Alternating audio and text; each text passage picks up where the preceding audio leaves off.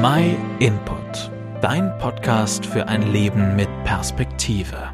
Wer hat sich auch schon einmal beim Gemüse oder Zwiebel aufschneiden den Finger geschnitten? Ist mir vor kurzem einmal passiert. So eine Schnittwunde tut ziemlich weh, bis sie wieder verheilt. Ich habe die Wunde ausgespielt, desinfiziert und ein Pflaster drauf tun. Das hat in dem Fall noch gereicht. Aber bei tieferen Wunden, wenn es nicht mehr aufhört zu bluten, muss man die Verletzung vom Arzt versorgen lassen. Es gibt nicht gleich körperliche Verletzungen, die ins Schmerzen. Auch unser Herz und unsere Seele können verwundet sein. Im Laufe des Lebens erleben wir Verletzungen durch andere Personen oder wir erleben Dinge, die in uns Angst oder Trauer auslösen.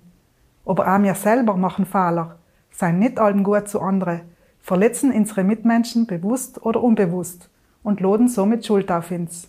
All das kann unser Herz und unsere Seele belasten.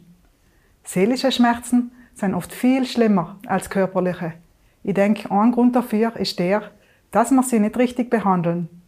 An wem können wir uns aber wenden, wenn es richtig weh tut und wir uns nicht mehr selber helfen können? Als ich vor einigen Jahren in so einer Situation war, habe ich die Hilfe, die ich brauche, bei Gott gefunden. Er ist derjenige, der mich geschaffen hat und der mich kennt. Und deswegen ist er für mich der beste Arzt.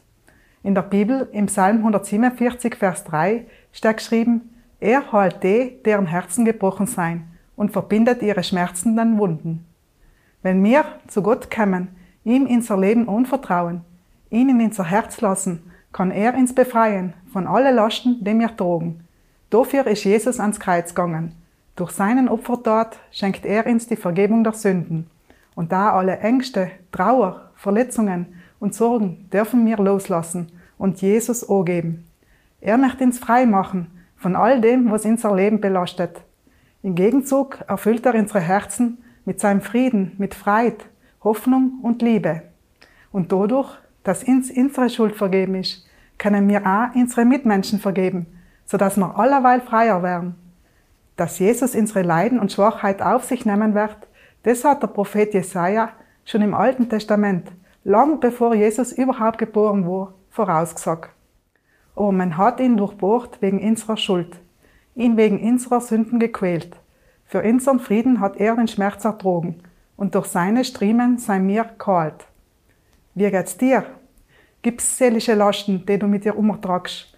Dinge, die dein Herz belasten? Ich möchte dich ermutigen, dich an den Gott der Bibel zu wenden und ihm dein Herz auszuschütten.